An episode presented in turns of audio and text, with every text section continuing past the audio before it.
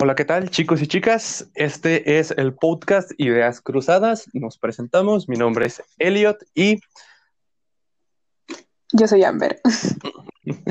ok, como notarán, somos bastante novatos en esto de los podcasts, pero queríamos crear un espacio para compartir nuestras ideas, nuestros pensamientos acerca de varios temas, ya sea algún tema actual que se esté comentando o también algo que nos haya pasado recientemente, ya que esto suele desencadenar debates muy interesantes entre nosotros sería una lástima desperdiciarlos y no grabarlos para que más personas los puedan escuchar.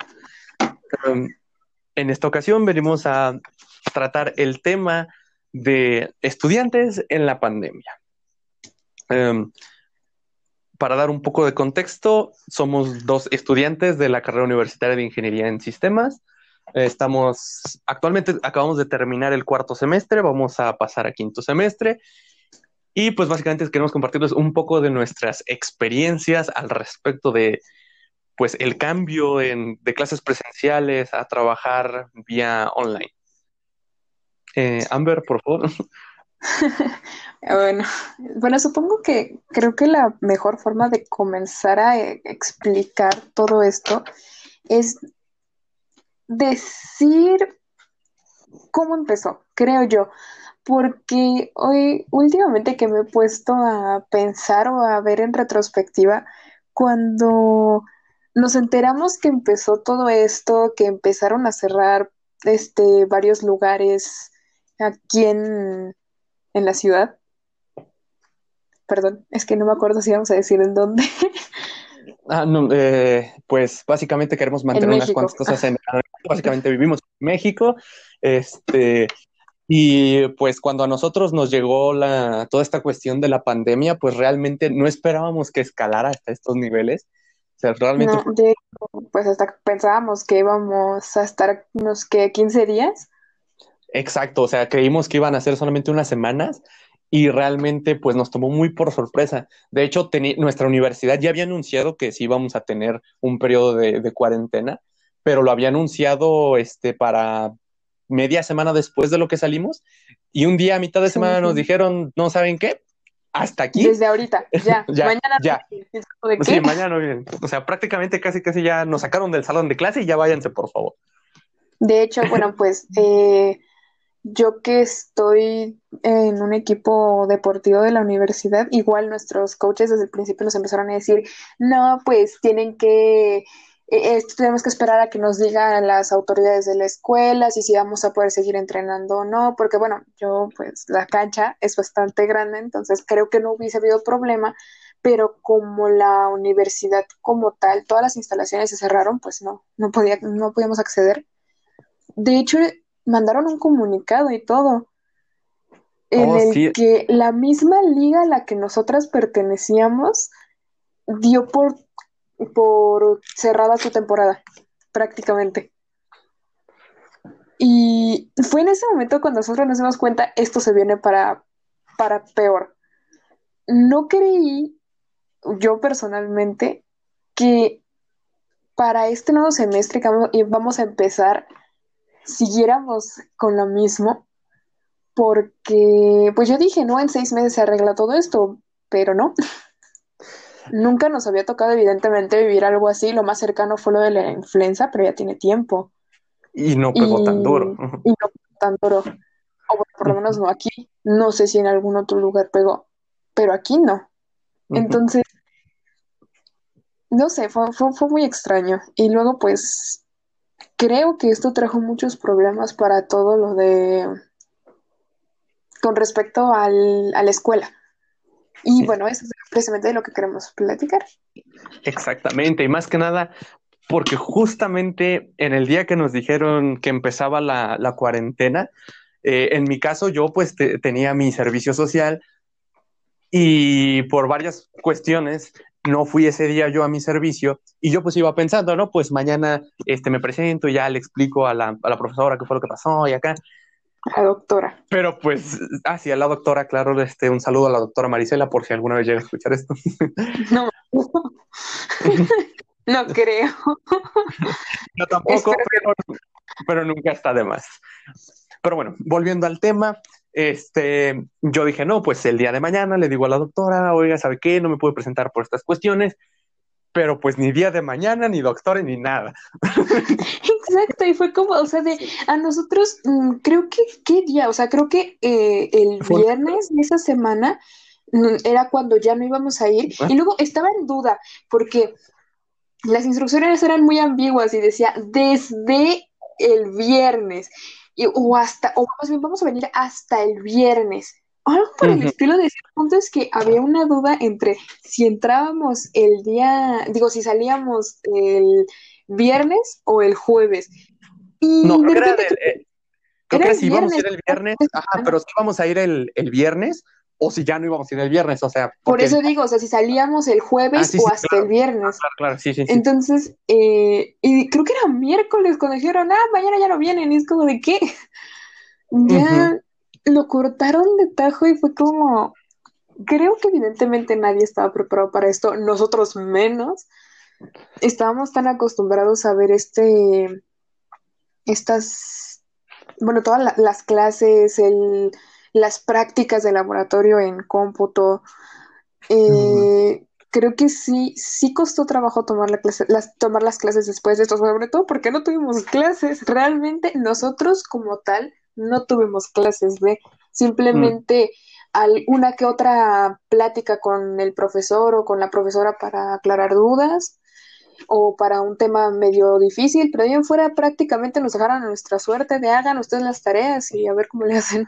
Exactamente, ahora, ahora sí que tuvimos que hacer uso de todo nuestro poder autodidacta, porque sinceramente, no porque hayan sido malos profesores, que bueno, hubo algunas excepciones, pero ya hablaremos de eso. Pero en general, en general tuvimos buenos profesores. La cuestión aquí fue que nadie estaba preparado para trabajar de manera en línea. Que algunos lo supieron llevar decentemente, pero realmente nadie ocupó o supo llevar esta situación de la mejor manera del 100%.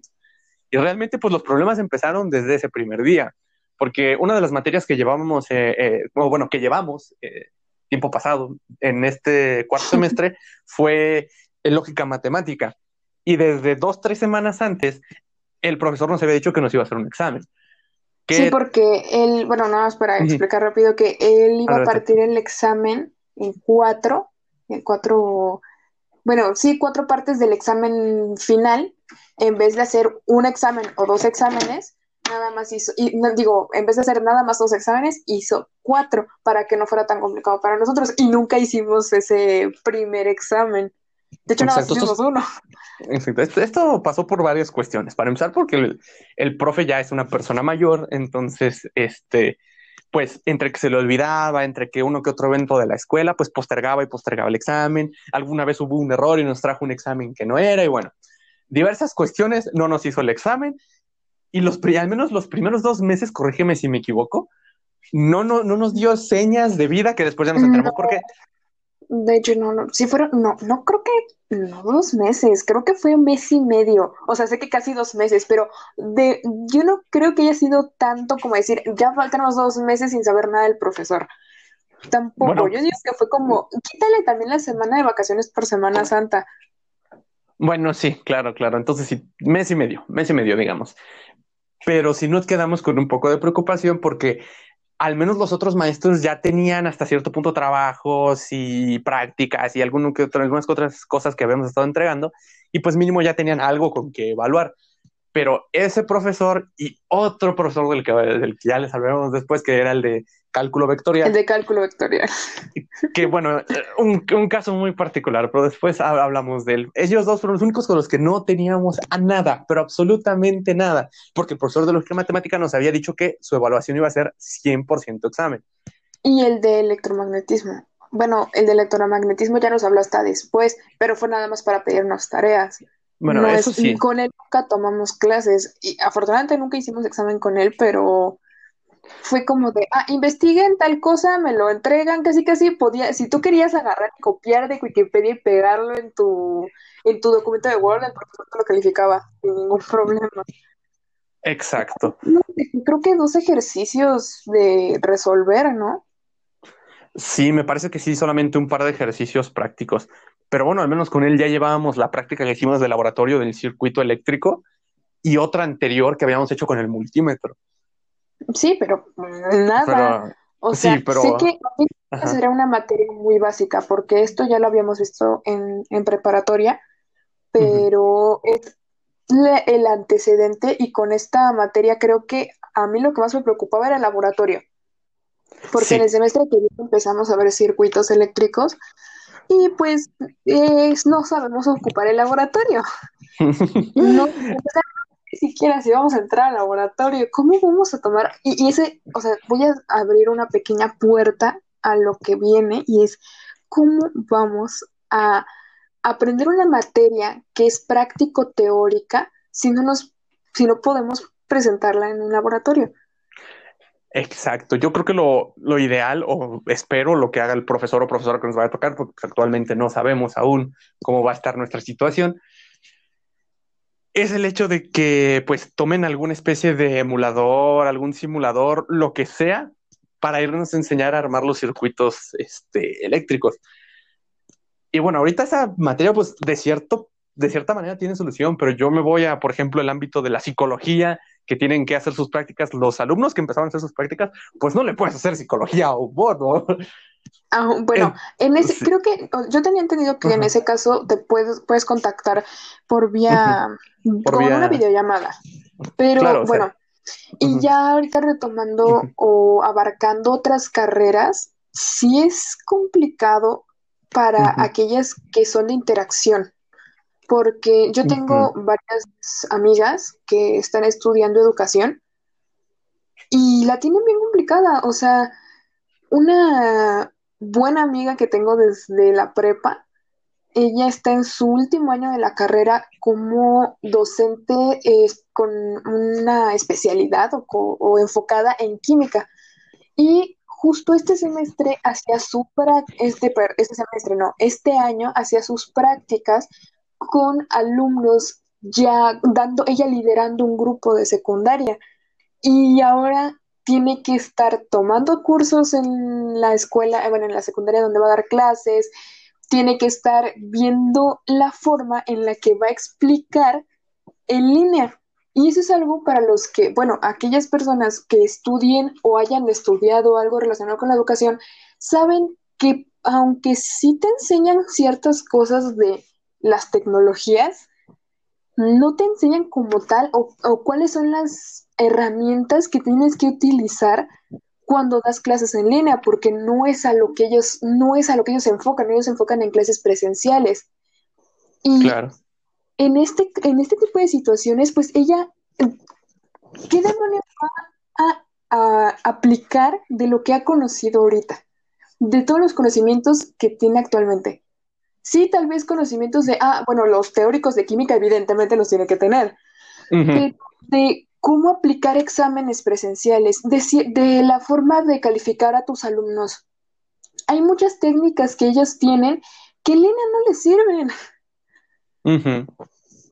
Entonces, creo en lo personal que tal vez nosotros tenemos hasta cierto punto la ventaja de que nuestra carrera va prácticamente enfocada a una computadora, que es algo que mucha gente tiene, algo a lo que nosotros tenemos acceso, o sea, nuestras materias que sean de programación, por ejemplo, podemos manejarlas perfectamente. Tenemos internet que si tenemos alguna duda simplemente buscamos ahí, pero estas personas que tienen que hacer sus prácticas con otras personas, ¿cómo lo hacen?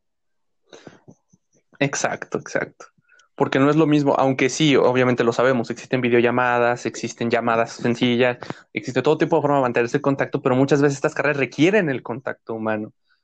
Es, es una base fundamental para eso. Y no solamente contacto humano, sino carreras más experimentales, como ya lo mencionabas tú, química en este caso. Mi hermana está estudiando la carrera de química y muchos experimentos, pues necesitas estar ahí para realizarlos. No puedes simplemente agarrar y, ah, imagínate tal compuesto y tal compuesto.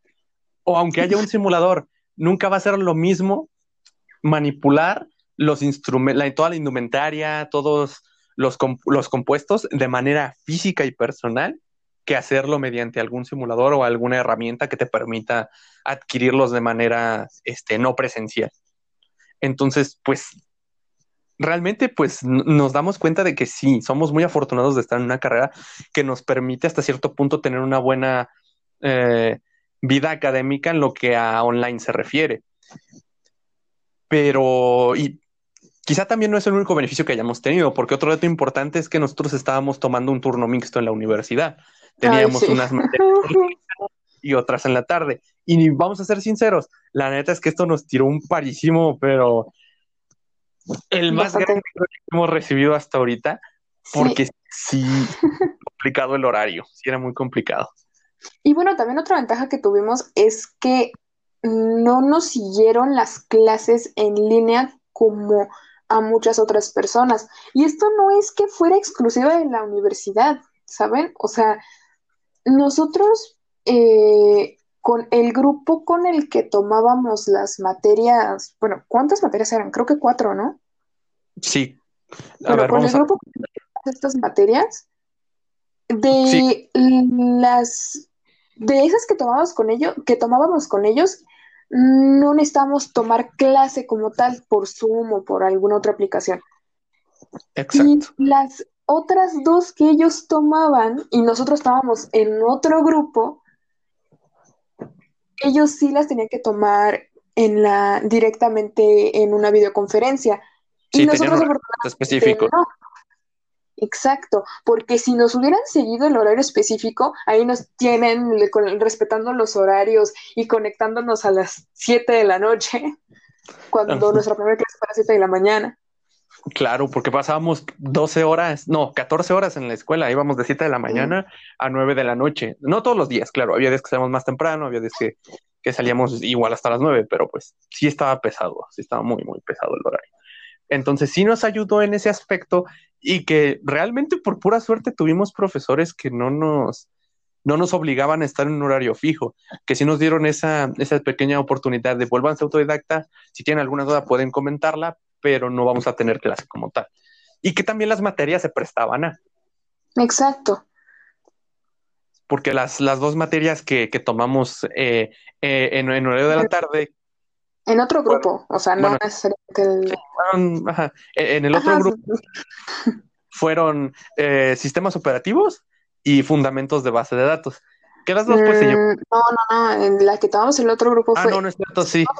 Cálculo vectorial. Sí, cierto, cierto, es que la estoy confundiendo porque esa fue la otra en la que, pues, tuvimos una que otra clase, sí, pero más que clases eran como juntas para para ver las evaluaciones y cosas por el estilo. Y cierto, las que todas fueron operativos y cálculo vectorial.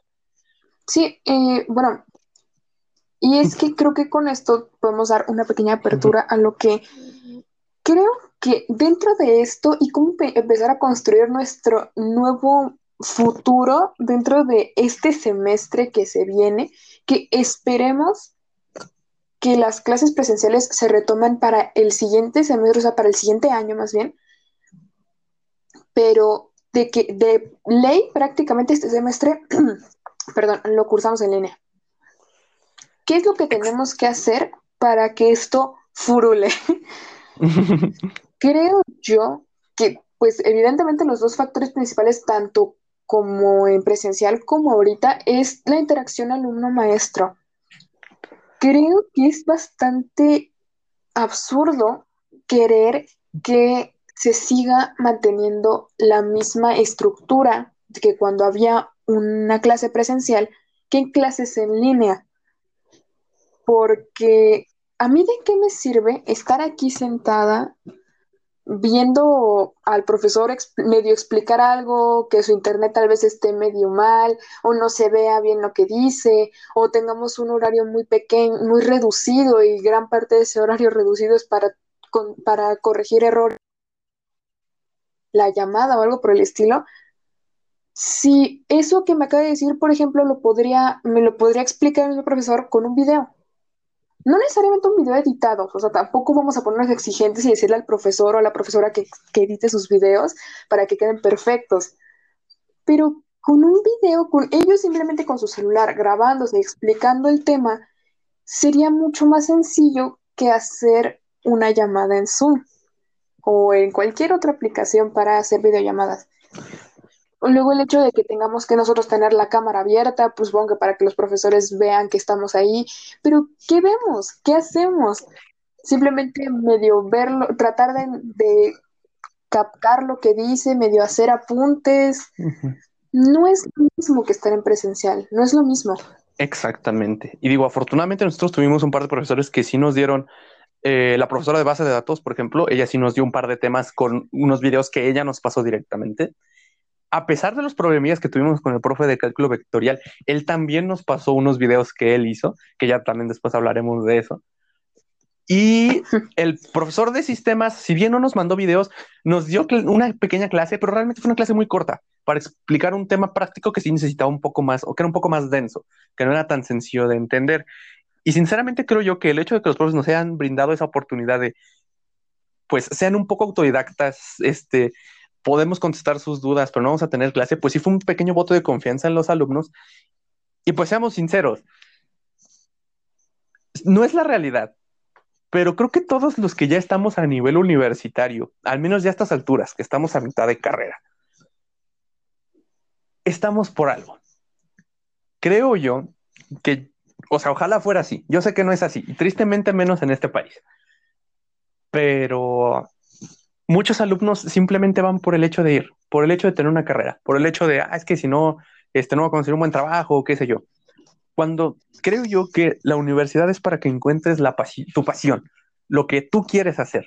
Entonces creo yo que los que estamos aquí ya hemos pasado los filtros de, ah, las primeras clases, qué aburrido, conociendo la, la carrera más que nada, porque muchos entran a ciegas y sin saber de qué trata la carrera y le quieren dar un tiento.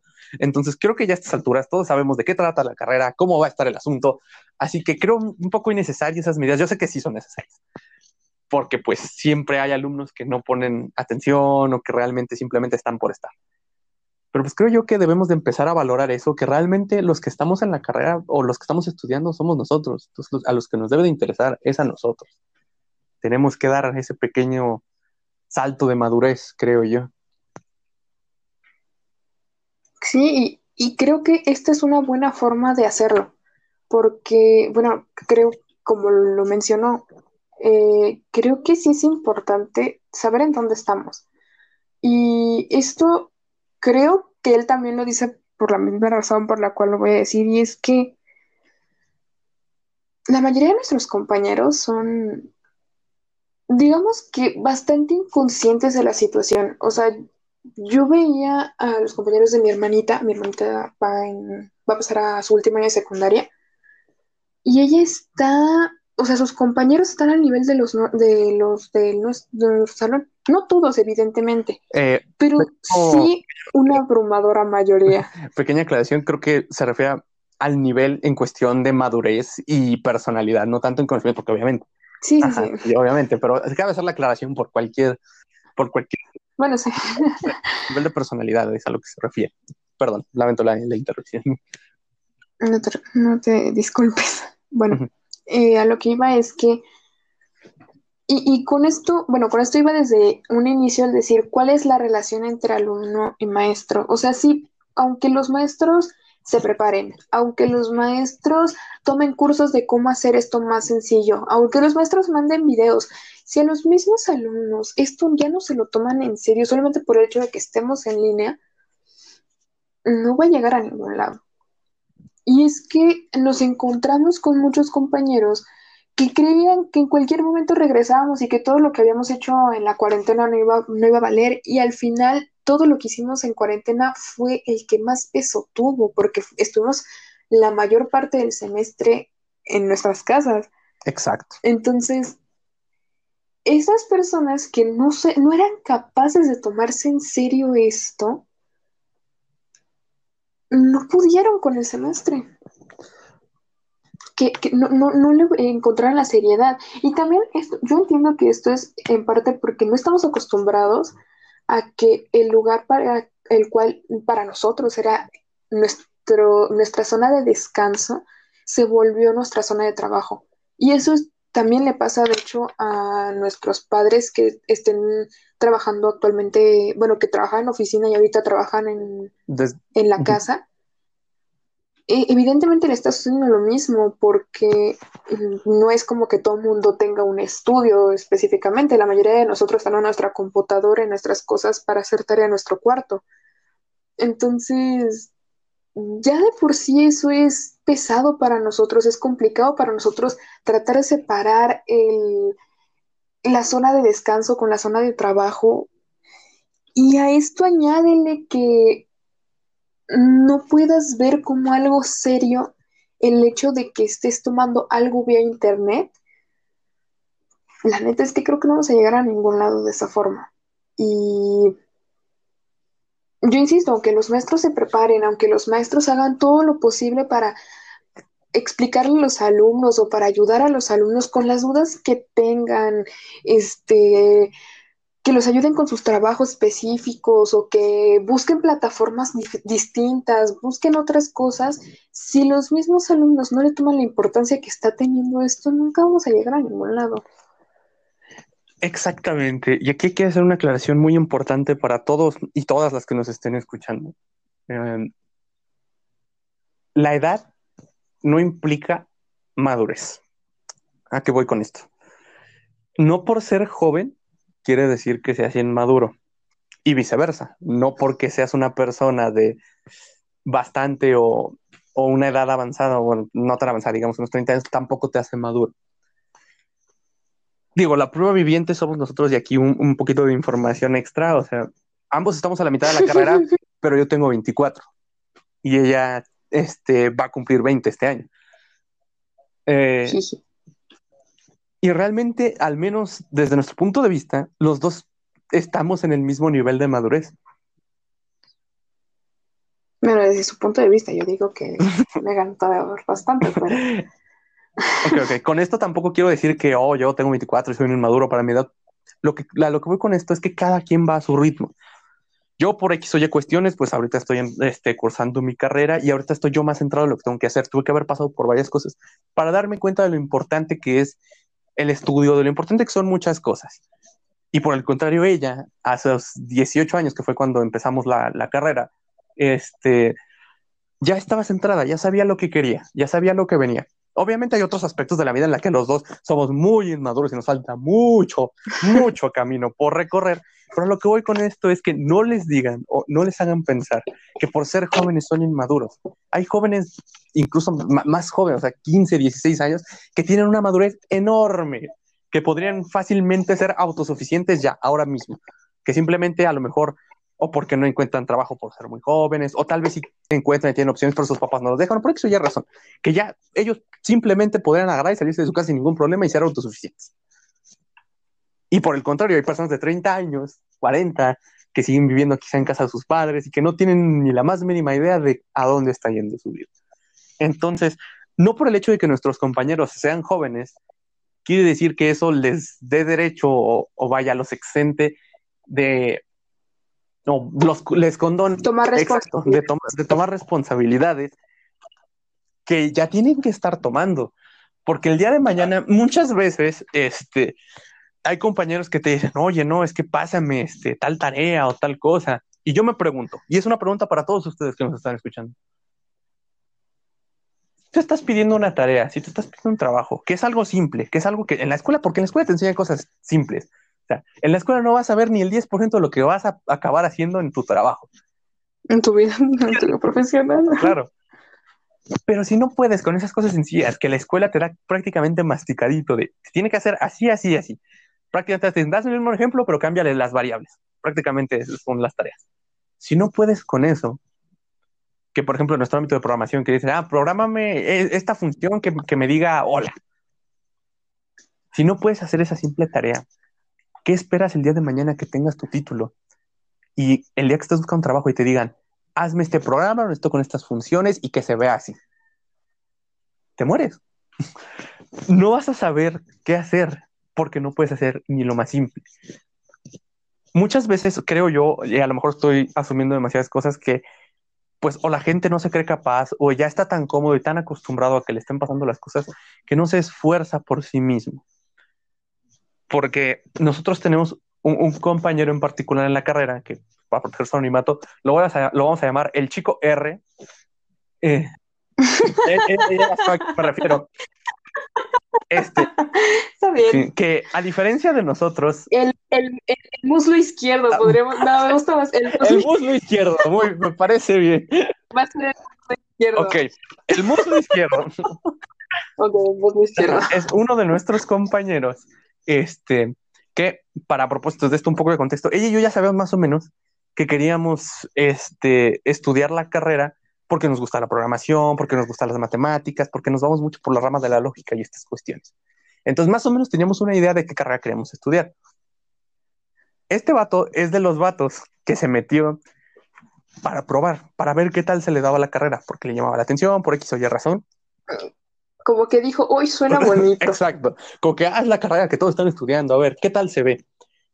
Y a diferencia de la mayoría de nuestros compañeros que simplemente va por, por ir o por complacer a sus papás o a alguien, este vato le echó ganas y actualmente es uno de los mejores del salón. O sea, sinceramente, él es el mejor ejemplo que puedo dar de alguien que entra sin saber y descubrió su pasión ya estando en la carrera. Porque sí, obviamente no es el gran erudito y no es acá de, oh, sí, sí, sí, puedo programarte lo que sea, pero el vato es muy buen programador, sabe resolver problemas. Y, y tiene, tiene el don, ¿saben? O sea, Sí. es como. Es que se le da natural. Literal, no sabía nada de programación. O sea, ambos, ambos entramos a la carrera con ciertos conocimientos de programación. Ujú. Él entró con cero, él no sabía ni usar bien Excel. Y suena, o sea que suena muy estúpido, pero no sabía ni usar bien Excel. Y actualmente es uno de los mejores programadores del salón. Eso, eso, se, eso se llama don natural para la programación. Exactamente. Y, y tal vez muchos estén preguntando a qué se refieren con, con don natural. Y la mejor, el mejor símil que yo les podría poner es cuando un artista descubre que puede pintar. Suena estúpido, pero muchos artistas Y que es bueno pintando y que no cualquiera sabe pintar bien. Exactamente, los artistas tienen ese don de tomar la realidad e interpretarla, ponerla en un lienzo, en una escultura, en lo que sea, a su manera y hacer que se vea hermoso. Algo parecido nos pasa a nosotros cuando descubrimos que somos buenos para la lógica. Porque, a- más o menos. Pero no al grado del muslo izquierdo. pero no al grado de lo izquierdo. Porque eso sí, o sea, para futuras referencias, Amber es muy buena, muy buena en la lógica.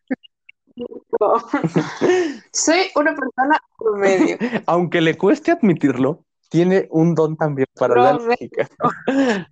No es cierto. Claro que sí. Promedio.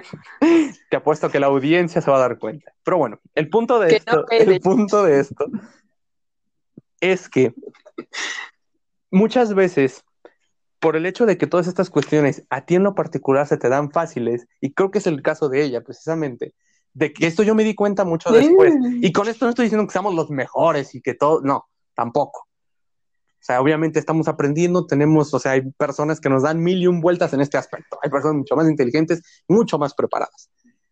Pero naces con el don y lo vas fortificando con los años. O sea, te das Y no quiere decir que no, no porque no hayas nacido con el don, no quiere decir que lo puedes desarrollar. Eso, eso sí es cierto. Claro. O sea, creo que no, no, no tiene nada que ver el hecho de que hayas nacido o que siempre se te haya dado algo. Claro, no quiere decir claro. que no lo puedas desarrollar después, porque todas las habilidades se pueden desarrollar. Claro, claro. Eh, insisto, vuelvo al, al ejemplo de mi hermana. Mi hermana estudió en una preparatoria eh, que iba dirigida a las ciencias sociales, lo que es este, pedagogía y carreras del estilo. Pero ella, cuando salió de la prepa, no sabía exactamente qué estudiar. Y ella, con todos los huevos del mundo, agarró y dijo: Quiero estudiar una ingeniería. mi mamá, mi familia, varias personas le dijeron que no era buena idea, porque ella ya había estudiado eh, para dirigir ciencias sociales. Pero mi hermana se pasó todas esas críticas por con el triunfo y decidió estudiar su ingeniería. Y actualmente también va a la mitad de su carrera de ingeniería química. Entonces, evidentemente, Sí. ella, y- insisto, no es por este, decir que yo sea mejor por eso, sino que yo simplemente tengo más facilidad para las matemáticas y la lógica que ella. Entonces, yo hablé con ella un día y le dije, mira, a ti te va a costar el doble, a ti te va a ser más difícil entender los temas que a lo mejor a tus compañeros les va a costar así, en un chasquido, lo van a entender. Pero el punto es que tú no te rindas, el punto es que tú sigas, porque es lo que tú quieres, porque es lo que a ti te gusta. Y lo mismo va para todos ustedes, que nadie nunca les diga que no pueden hacer algo. Les va a costar, puede que sí. Tienen, si tienen la facilidad, qué mejor, pero si no, no se rindan. Sigan adelante, mejoren, estudien, prepárense. Porque cualquiera puede ser lo que quiera y lo que se proponga. Todo es cuestión, como bien dicen por ahí, querer es poder. Y como Barbie dijo una vez, Así que. bueno, ok, creo que no estamos viendo un poco del tema. creo que esto ya meritaría para algo más, hablando específicamente de las carreras y así. pero, bueno. Regresando un poco eh, a, lo que estábamos platicando. Ok, antes, antes de, eh, de, regresar, eh, terminando lo que decía, es que este simplemente encuentren eso. En, cuando noten que algo es demasiado fácil para ustedes, pónganse a pensar, ¿es igual de fácil para las otras personas? Porque probablemente, como en el caso de Amber, tienen un don y simplemente, no. simplemente no se dan cuenta porque a ustedes se les hace algo fácil y común, pero a las otras personas mm, no es cierto. Cierro paréntesis. esta, esta mencionó la bueno, ahora sí, volviendo al tema. Ok, volviendo al tema, perdón por interrumpir hace rato, eh, volviendo al tema, creo, ya ahorita abarcando un poco más del lado de nosotros como estudiantes, porque creo que, no sé si eso lo vamos a cambiar en el título, ahorita que estoy pensando, el título, perdón, estoy hablando muy rápido. En el título, ahorita que lo estoy pensando, creo que queda más como estudiantes universitarios en la pandemia, porque no estamos hablando de estudiantes en general. Claro, deberíamos poner estudiantes universitarios. Sí, sí, sí.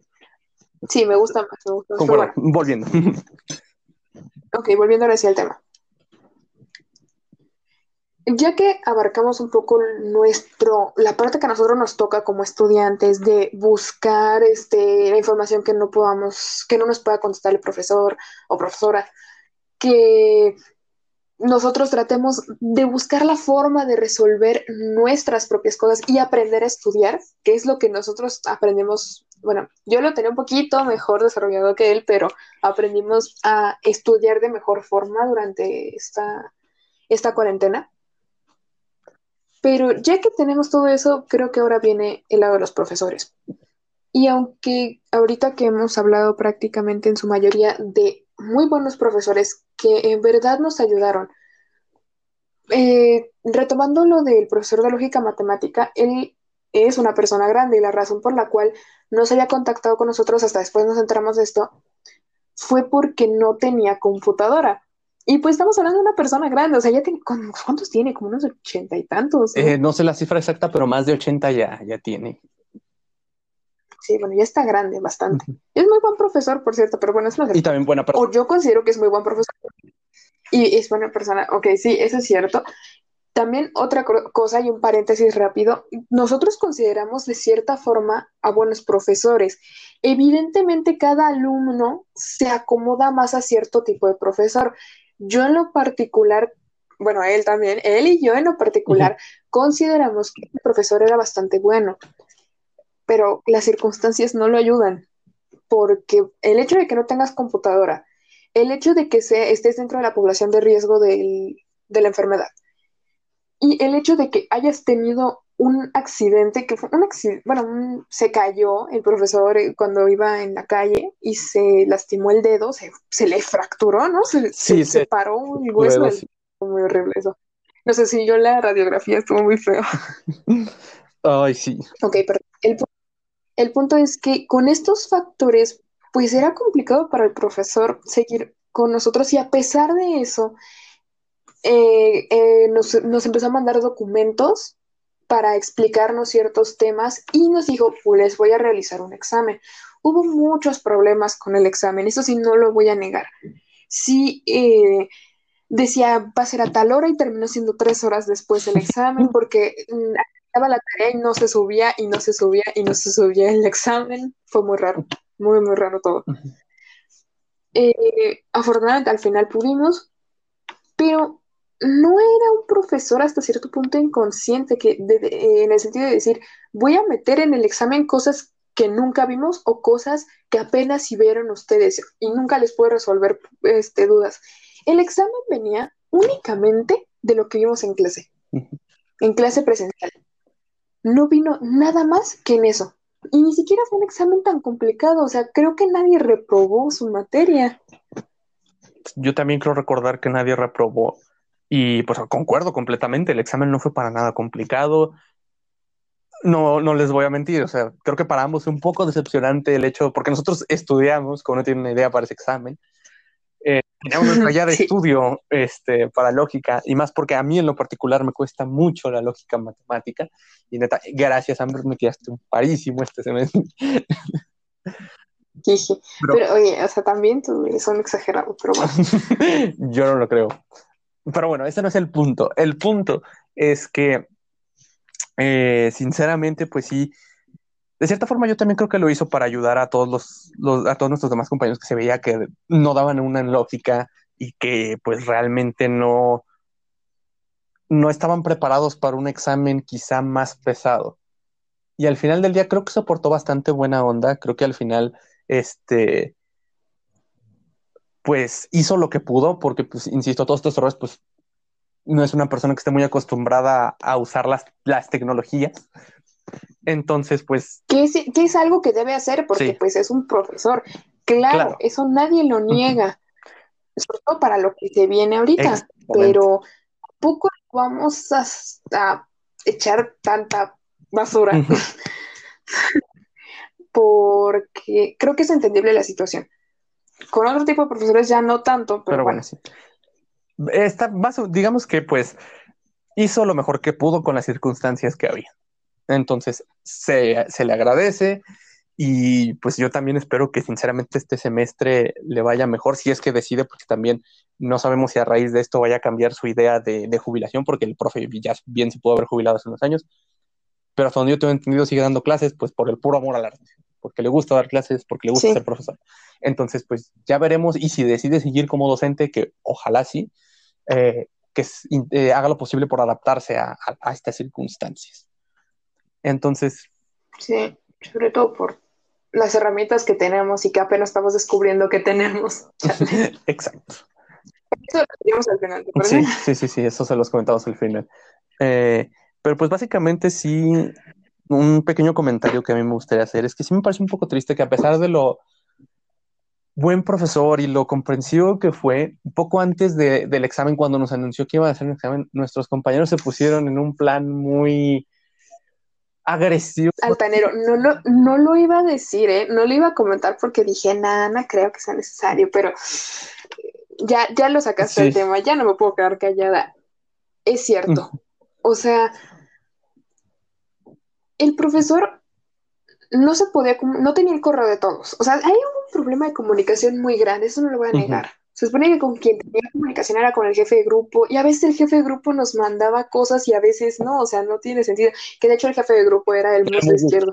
Pero bueno, eso, bueno, es el muslo izquierdo, no sé si lo vayan a cambiar, no creo. Pero bueno, el punto es que hubo un problema de comunicación bastante fuerte y de repente a varios de nosotros nos llegó el correo diciéndonos que sí iba a haber examen final. Que bueno, voy a hacer un paréntesis rápido. En la universidad donde nosotros vamos, pues está, que, bueno, creo que esto es en todas las universidades, pero bueno, eh, están los dos parciales, bueno, no todas, a ver, ya, perdón, estoy haciendo eh, Hay dos parciales. Sí, ya, sí, ok. Hay dos parciales. Hay un examen final, hay un extraordinario, hay un título y pues ya, si no pasa el título es recurse, recursas la materia, si no pasas el título del recurso de la materia, muerto. Exacto, esto no es como en otras universidades de que puedes hablar con algún superior o algo, no, aquí sí, automáticamente el sistema te dio de baja, ni Dios puede mover el sistema, así se los dice, ni el rector ni, ni el este, ni el rector del, centro universitario, ni, de todo, ni el de toda la universidad pueden hacer algo al respecto. Una vez fuera, Sí, a, menos de que sea algo de fuerza mayor, como de que tuviste un problema familiar o económico muy fuerte por el cual ya no pudiste seguir asistiendo a tu recurso, pero mm, básicamente así es. ¿Y a qué voy con esto y por qué estoy explicando esto? Bueno, nosotros tenemos que tener un mínimo de calificación en ambos parciales para no irnos a examen final. Y este mínimo de calificación, este mínimo de calificación no es 6 como se acostumbra, sino en nuestro caso es 8. Tenemos que sacar mínimo 8 en los parciales para no irnos a examen final. Ya en, en, en examen final, en extraordinario y en título, sí tiene que ser mínimo 6 pero para no irte a ninguno de los exámenes pesados, tienes que sacar mínimo 8. Correcto. ¿Qué hicieron este semestre? Quitaron los parciales. No iba a haber parciales, solamente se iba a subir una única calificación. Y cada profesor iba a organizarse con su grupo para saber cómo lo manejaban. Algunos de nuestros maestros dividieron la calificación, siguieron eh, respetando los dos parciales. Otros profesores nada más nos dieron una sola calificación, que fue nuestra calificación final, y que el cual fue el caso de este profesor, porque este profesor se iba a regir con los exámenes parciales, digo, con los parciales, según los dos exámenes que iba a hacer cada parcial. Y como nada más de todo, de los cuatro exámenes que nos iba a hacer, nada más nos pudo hacer uno, con base a, ese examen nos iba a poner nuestra calificación final.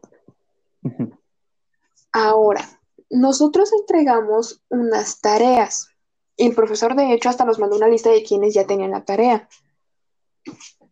¿Qué sucedió? Bueno, a todos nos llegó, bueno, a algunas personas nos llegó el correo diciendo que el, el ordinario, el examen final, iba a ser X día y que este que no se nos olvidara que no podíamos saltarnos ese examen porque iba a ser nuestra calificación y algo así.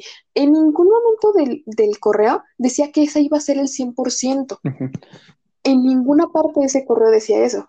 Pero mucha gente entendió ese correo como de, este, su ordinario iba a ser el 100%. ¿Cuánto nos había dicho el profesor que el ordinario iba a ser 40? Bueno, el examen iba a ser 40%. Entonces, en ese momento, no todos, pero sí mucha gente empezó a mandar mensajes bien enojados al grupo de es que el profesor no respeta nuestras tareas. Yo me partí el lomo haciendo esa tarea cuando la mayoría copió esa tarea. Una tarea muy sencilla que podías hacer en Excel si lo programabas bien. Exacto y mensajes directamente a la tutora del grupo. Ajá, o sea, luego, luego, luego de que vieron ese, ese correo electrónico, empezaron a mandarle mensaje a la tutora quejándose, diciendo es que el profesor es esto y esto y esto y esto, hasta que el jefe de grupo se tuvo que este, hacer presente en el grupo diciendo que se tranquilicen, que iba a hablar con el profesor para preguntar si el profesor al final les decía si va a ser 100% examen, teníamos derecho a quejarnos porque nos había dicho una cosa y al final no estaba cambiando la situación. Pero si seguía respetando lo mismo, ¿qué necesidad había de hacer pelea? Y mucha gente le siguió molestando. Sobre todo una persona en específico, pero bueno, no vale la pena hablar de eso. Concuerdo.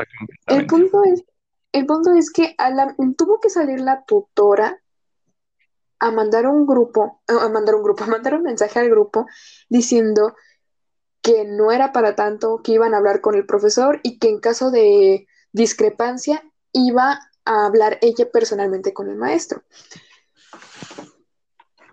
¿Qué pasó al final? Resulta que el profesor al dar la aclaración dijo, el examen vale 40% para quienes entregaron tarea y vale 100% para quienes no entregaron tarea. Y punto. Y se aclaró todo esto y se aclaró toda la situación y las personas que estaban quejando no dijeron nada. No, y pobres si hubieran dicho algo, porque creo yo que fue muy, muy bueno de su parte el hecho de que dije, ok, no entraron las tareas, que todo su examen para su calificación, porque bien puede haber dicho, ah, bueno, no entraron las tareas, pues ya nada más tienen seis puntos, o sea, solo pueden alcanzar un seis. Más bien, un, bueno, sí, un seis. Sí, porque en este caso nos saltamos parciales y nos fuimos directo al, Ah, no, porque el examen valía 40, o sea, si, no entregas tus tareas, básicamente ya estabas muerto. Bueno, sí, pero a lo que me refiero es eso, ¿no? O sea, pudo haberles dicho, ok, va a valer menos, pero no, les dio el chance de, ok, está bien, no entregaron tareas, presenten el examen y les pongo su calificación del examen. Exacto. Entonces, sinceramente creo yo que es un buen profesor y realmente, pues nuestros compañeros no supieron valorar, no supieron aprovechar eh, a este excelente docente que teníamos. Y, y, no es por, o sea, nosotros no, no, es como que por decir, uy, sí, y nosotros lo sabemos súper bien y por eso estamos hablando maravillas de él. Nadie reprobó del salón. Y realmente decir, nadie reprobó con ese profesor es muy difícil. Claro, porque cabe resaltar. Estoy segura de que todos, o bueno, los de nuestro salón original, porque había recursadores, pero los de nuestro salón original, estoy segura de que mínimo siete todos sacaron. Exacto. Y de hecho, varios. Y la neta, materias así es como. ¡Wow! sí, la verdad. Exacto. Y hay que tomar en cuenta que este profesor en particular es conocido en la, en la universidad por ser uno de los más complicados. No cualquiera pasaba su materia. Y realmente hubo unos cuantos de nuestro salón que no se animaron a meter la materia porque es el único profesor que da esta materia. Entonces, bueno, de hecho también hay otra profesora que, bueno, una doctora mm. que, da la materia, pero pues no se dio este semestre y sí, por eso se habían esperado. Y pues ahorita me arrepintiendo porque creo, es que estoy casi segura, es, no sabría decir si alguien reprobó, pero es neta si alguien reprobó fue una persona de, ¿cuántos éramos? Creo que 40, 40 más o menos, sí. Todos recursadores es mínima, mínima el porcentaje de reprobación. Claro, cuando antes de esta situación él era el que mayor índice de reprobación, bueno, no el mayor, pero uno de los que tenía más índices de reprobación. Sí, sí, creo que pasaba. O sea, en parciales, en, en examen final, bueno, sí pasaban todavía otros cuantos, pero en parciales prácticamente nadie sacaba más de ocho y, bueno, antes era distinta la política de la universidad, pero dejémoslo en ocho.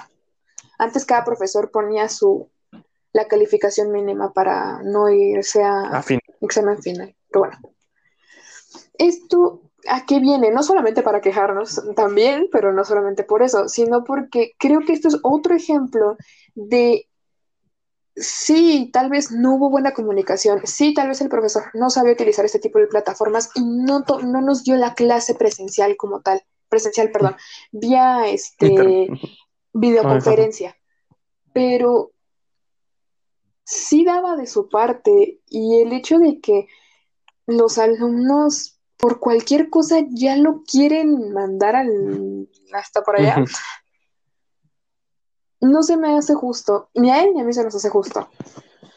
Ay, así es, así es. Pero como, así como hay profesores Exactamente. hay profesores. Y con esto quiero terminar Ay, Dios. Sí, sí, sí. O sea, nos podemos pasar horas hablando de lo que pasó con este profesor, pero no es plan. Llegó el momento, porque obviamente también tenemos otros profesores buenos, pero es un poco más de lo mismo y simplemente decirles, ok, hicieron bien su trabajo. Lo interesante aquí son los profesores malos. De por sí, o sea, ah, profesores malos hay en todos lados. Eso sí, eso sí no lo vamos a negar. De hecho, nosotros nos salvamos de dos profesores malos que tuvieron el grupo en el que estábamos antes. Claro, y malos por dos cosas distintas, no, no precisamente por lo mismo, pero ya hablaremos más a detalle.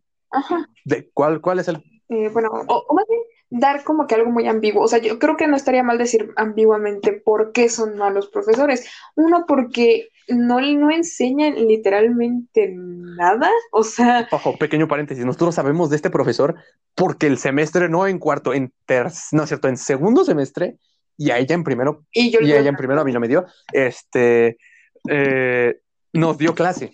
En segundo semestre nos dio cálculo integral y diferencial, y a ella en primero le dio álgebra. Sí, eh, y geometría analítica. Entonces, aparte de que como persona deja mucho que desear, como profesor es mucho peor. O sea. Sí. Ya fuera de ciertas cosas que se hacían bastante incómodas con el profesor, no, no quiero, creo que ahondar mucho en esto, pero sí, no, no es un profesor agradable. No lo es.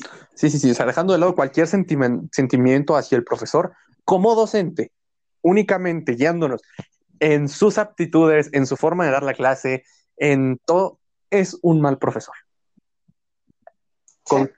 Sobre todo que por, solamente un paréntesis rápido, porque qué casualidad que solamente ciertas personas muy amigables con el profesor. Sí, lo que están pensando, este, fueron, fueron las únicas que pasaron. Las y los. Porque, bueno, y, los amigos, y los amigos de, ellas. Pero bueno, ustedes entienden. Entonces, sinceramente, no solamente es por, por, el, por el hecho de que, este, entre comillas, favoritismos, porque bueno, favoritismos, pero bueno, no solamente es por eso que sea un mal profesor, sino porque su forma de enseñar era, llego, escribo dos problemas, resuelven y me, voy. Adiós. Ah, me 30 y me voy, adiós. Ah, y la tarea es otros 50 ejercicios que cuando me los entregan le veo un ojo, le digo, ah, sí, sí, tarea y punto. Claro, porque dejaba tareas muy, muy pesadas de tantos ejercicios y no las revisaba. Era el típico profesor de entregó, entregó, entregó, entregó 10, 10. Y realmente Sí, y, todos terminamos aplicando lo mismo, a pesar de que sí estudiábamos, o bueno, yo sí estudiaba para los exámenes, porque él no, eh, yo sí estudiaba para los exámenes, bueno, es que también, siendo claros, yo ya tenía una experiencia con ese profesor, yo, mi primer extraordinario en la vida, sé que suena muy ñoño, sé que suena muy, lo sé, mi primer extraordinario en la vida fue en la universidad, fue en primer semestre, fue esa materia, y desde ese entonces no me quiero volver a ningún, ningún extraordinario en la universidad, ni en la vida. Mm, te entiendo, yo no creo que suene, o bueno, quién sabe, porque yo también nunca me he ido a un extraordinario. Eh, no. no, nunca. En la prepa había estas cosas, bueno, en la prepa donde yo estaba había estas cosas llamadas recuperaciones, que eran como una especie de periodo extra de clases para poder subir tu calificación porque no, no te dejaban tener un 5 en tu boleta. Varias veces me fui a muchísimas de ellas pero nunca toqué los extras, nunca los toqué y, o bueno, no, no es cierto, estoy mintiendo, me lleva. ¿Ves? Te dije tú. cierto, es que sí, porque no me acordaba, lo suprimí de mi cerebro, pero bueno. Pequeño paréntesis y, una pequeña información sobre mí. Yo, antes de estar en la universidad en la que estoy, yo estuve en otra universidad y no solamente extras, que de hecho pasé algunas en extra, ejeje, cursé títulos, y hasta título especial y bueno, no me quiero meter en esos temas, pero sí, fue una mala época, fui un muy mal estudiante, pero afortunadamente lo, logré salir de eso, poco gracias a la ayuda, un poco bastante, de, a la ayuda de Amber y, pues aquí andamos. Y pues aquí andamos. Pero no es, no, no es plan de hablar de nuestra vida personal en este momento, no tan personal. Este, bueno, sí, o sea, sí personal, pero no personal en este tema. Exacto, exacto. Entonces, eh, es feo irse a, extraordinarios. Ah, sí, los extraordinarios.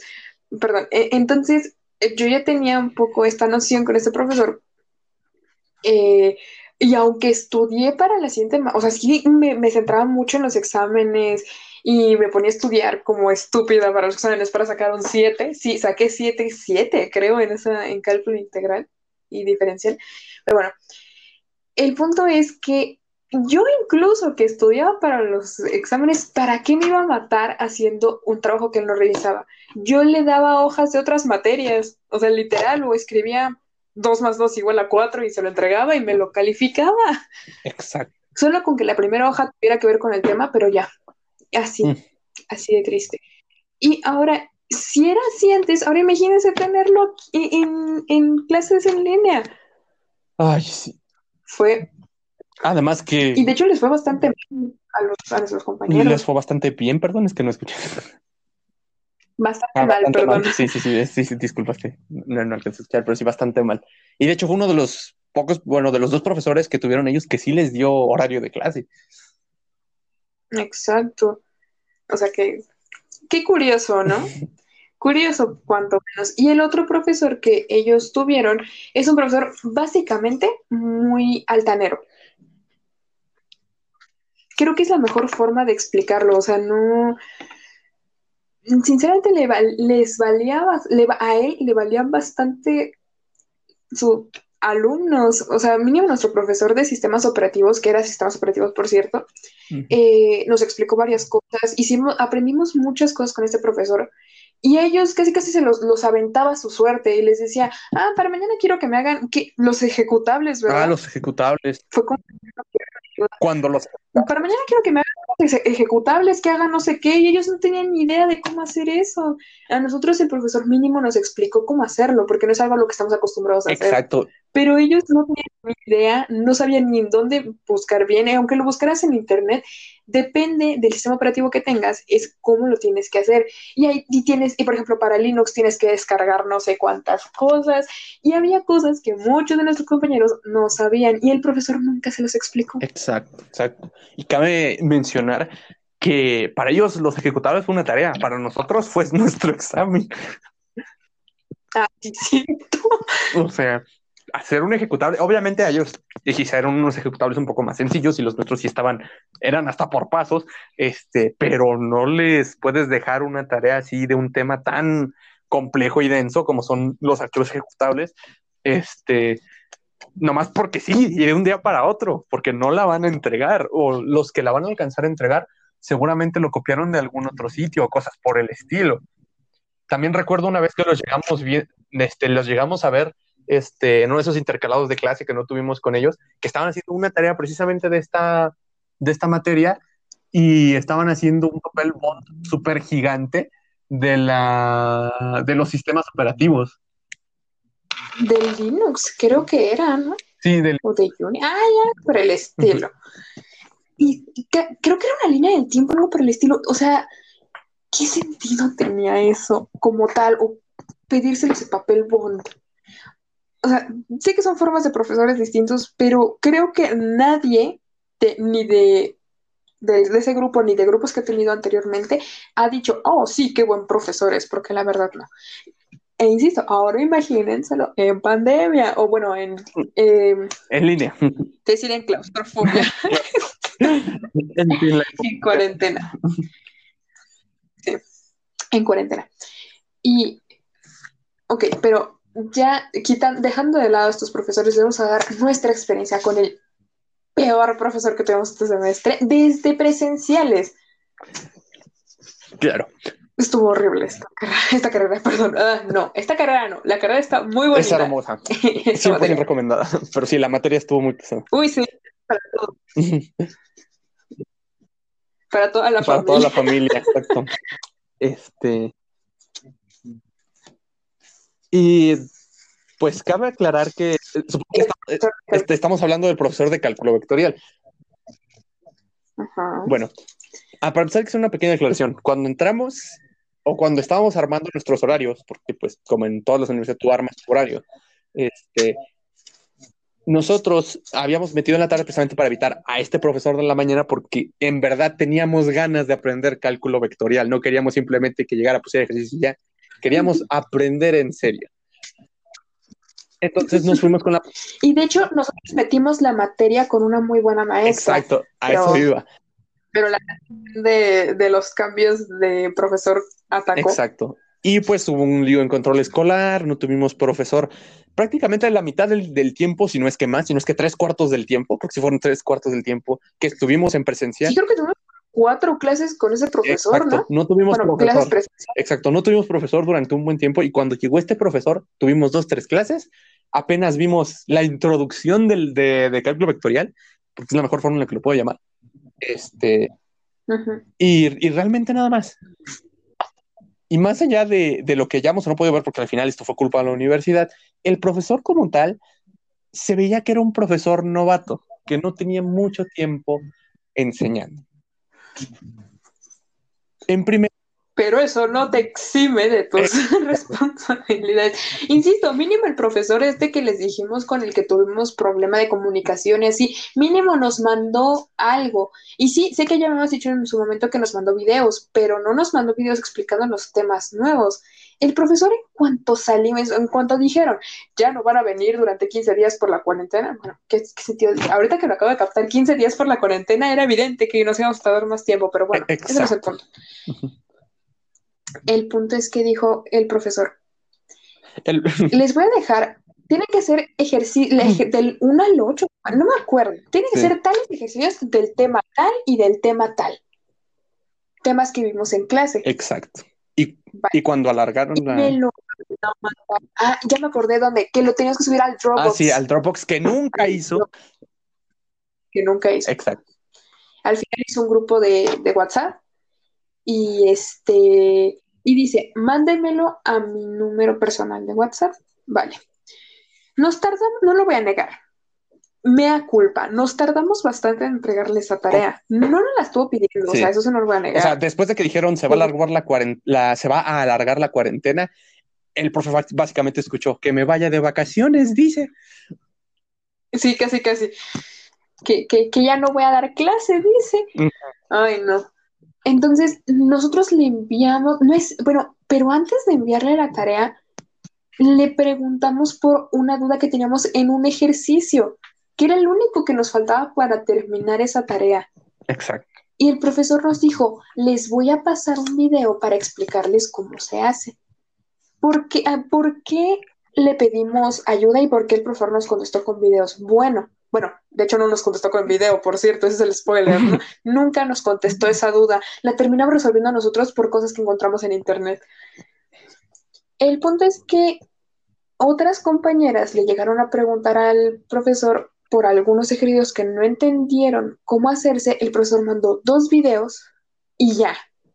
No mandó nada más. No volvimos a ver tema nuevo con ese profesor.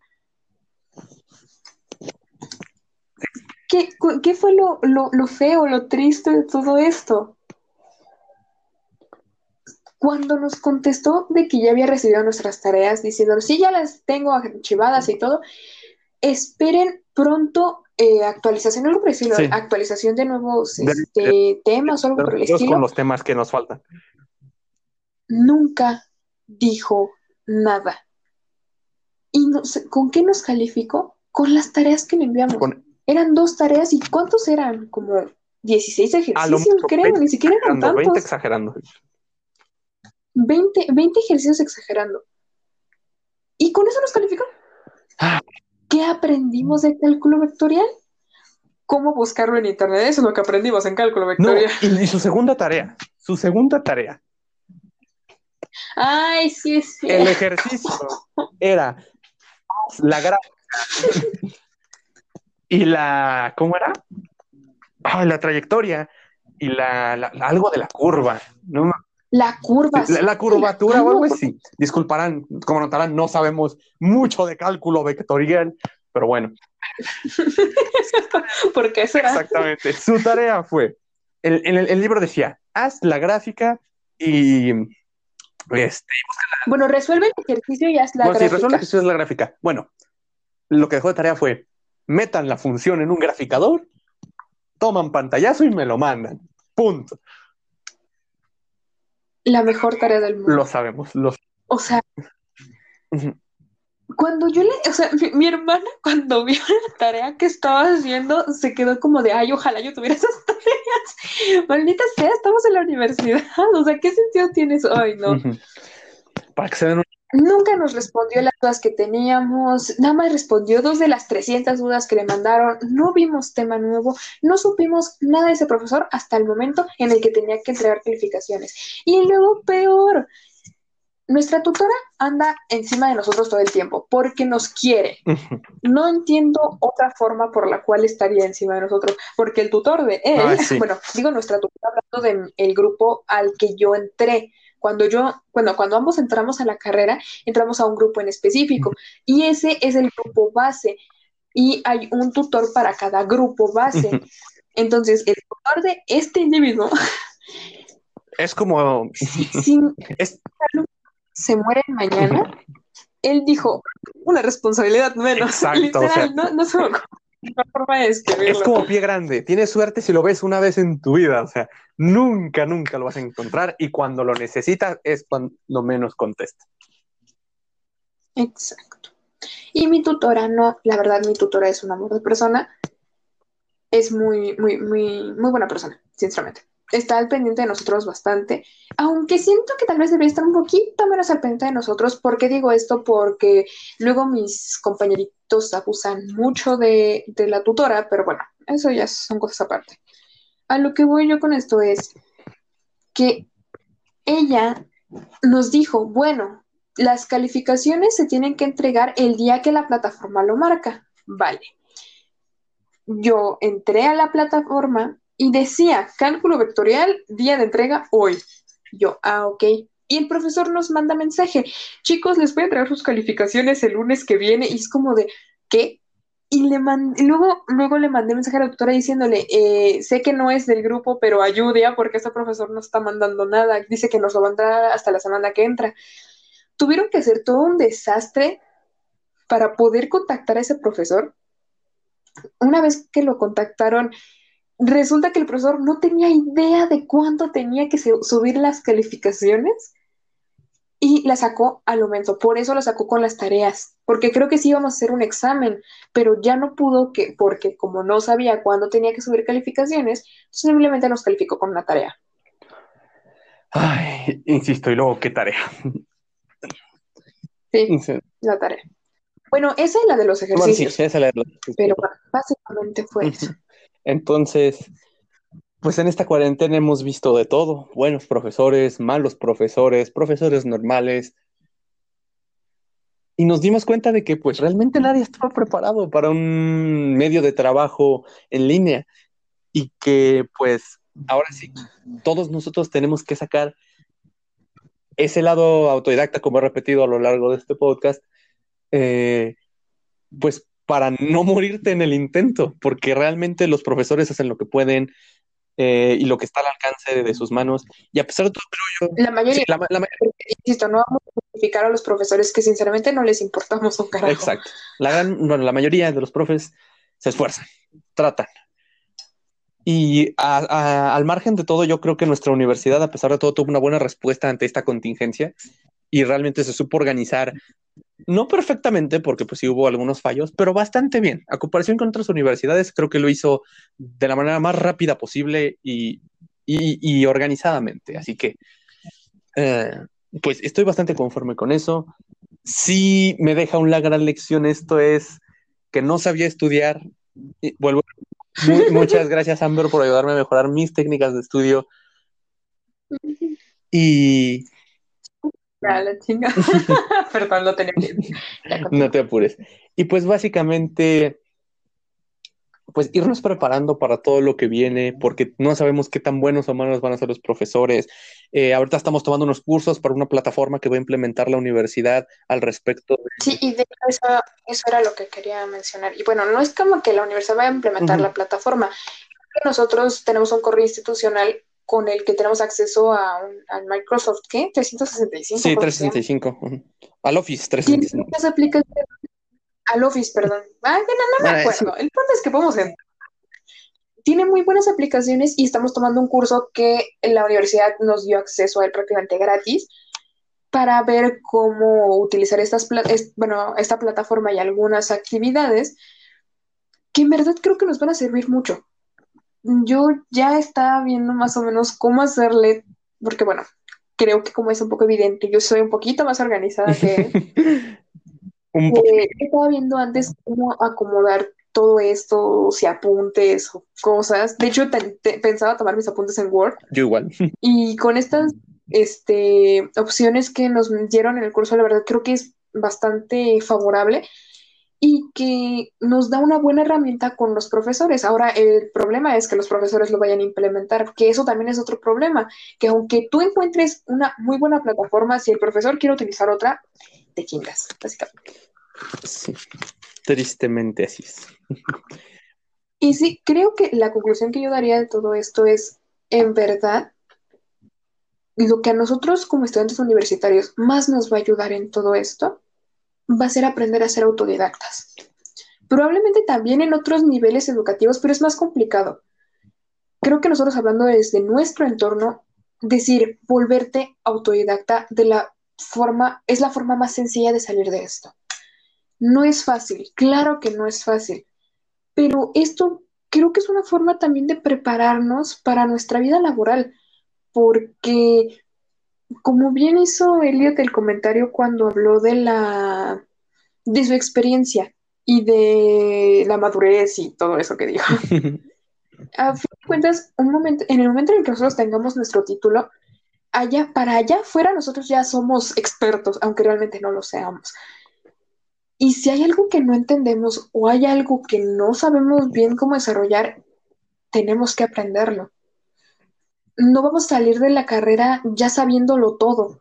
hay cosas que no vamos a saber y nos tenemos que seguir actualizando, sobre todo en la época en la que estamos. Sea la carrera en la que estés desempeñando ahorita, es importante sacar adelante esa habilidad autodidacta porque la vamos a necesitar de aquí en adelante. Porque no sabemos, para empezar, porque yo tenía entendido que se esperaba que esto de, del virus se volviera una como gripe estacional.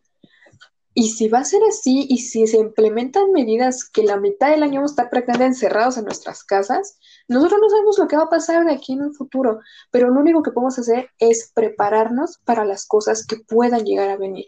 Evidentemente todos tenemos dificultades, no todos tienen acceso a una computadora, no todos tienen acceso a Internet, pero no caernos tan fácil ahorita porque creo que tal vez va a sonar muy innovador lo que voy a decir, pero creo que nosotros como los futuros profesionistas o como la futura generación que va a salir a tratar de levantar los restos, los restos, los restos de este país, tenemos que hacer algo. No podemos quedarnos tan conformes diciendo, no, pues no puedo hacer nada, pues ya, ni modo, ya no termino la carrera o ni modo, ya no hago nada. Tratar de buscar la forma.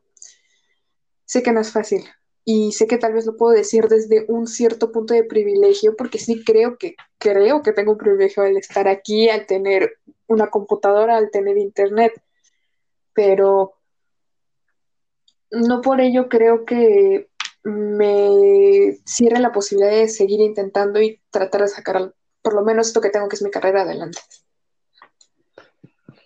Claro, y, y básicamente eso, sigan adelante, traten de avanzar y de mejorar, porque al final del día los únicos que se van a preocupar por ustedes, obviamente su familia también, pero los únicos que están al 100% preocupados por ustedes son ustedes.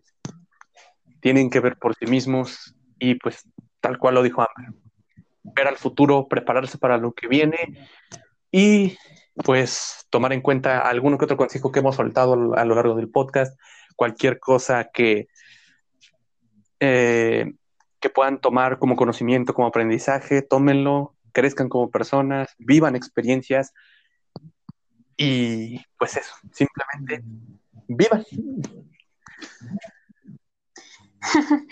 Pero todos sabemos aquí que la verdadera conclusión es que las cáscaras de plátano son excelentes patines. pero bueno, eso fue todo. Por... Que te había olvidado, ¿verdad? no, no se me había olvidado, pero simplemente era, no sé, ese, ese pequeño pausa de drama. Pero bueno, eso es todo por el podcast del día de hoy. Espero que los hayamos entretenido, aunque sea un momento. Eh, esto también se va a recibir a YouTube, así que dejen su like, un comentario. Eh, si les gusta nuestro contenido, suscríbanse. Vamos a tratar de actualizar cada semana. Obviamente, si tenemos algún inconveniente, pues ya se los haremos saber. Pero por lo general trataremos de hacer una actualización cada semana. Em, así que, pues, eso sería todo por hoy. ¿Algún comentario? Y bueno, cualquier comentario, no sé, sugerencia, si nos quieren mentar la madre o algo, no lo sé. Lo que gusten. Adelante. Los comentarios. Exacto, los comentarios. Si nos quieren sugerir algún tema, adelante, trataremos de leer pues los más posibles y hasta la próxima. Bueno, es como que, uy, vale a llegar en más ahorita. Sí, claro, pero pues bueno. Ahorita nos va a escuchar mi gato. Exacto. Bueno, mi gata. pero bueno, soy optimista. Y otras dos personas más y ya, pero bueno, en algún momento. bueno. Y pues creo que ahora sí ya es todo. Así que, bueno, pues adiós. Hasta luego.